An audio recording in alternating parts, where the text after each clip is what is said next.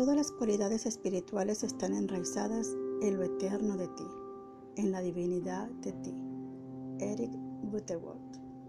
Un curso de milagros dice, mi hogar me aguarda, me apresuraré a llegar a él, no mediante la muerte, sino mediante un cambio de parecer con respecto al propósito del mundo.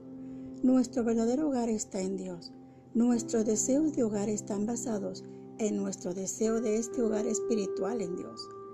Espero que lo que aquí encuentres en la página de Facebook Camino a Casa 25 y en mis siguientes postcards te señale un camino y juntos tú y yo podamos despertar en casa, en nuestro hogar y quedarnos ahí.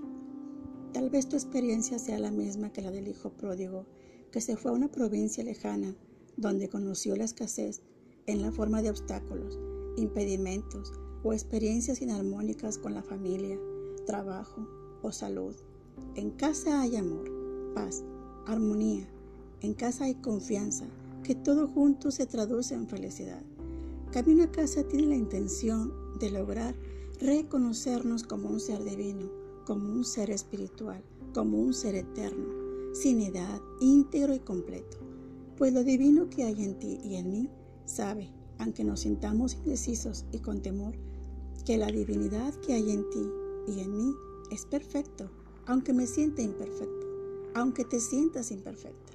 Es aquello en mí y en ti que nunca se puede frustrar, porque es el verdadero ser Dios de ti, el verdadero ser Dios de mí. Camino a casa es una invitación a caminar juntos en un acompañamiento sin juicios, desde el amor. Vamos, Acompáñame y despertemos en nuestro hogar espiritual. Soy Oralia Guardado, coach en desarrollo personal y espiritual. Gracias.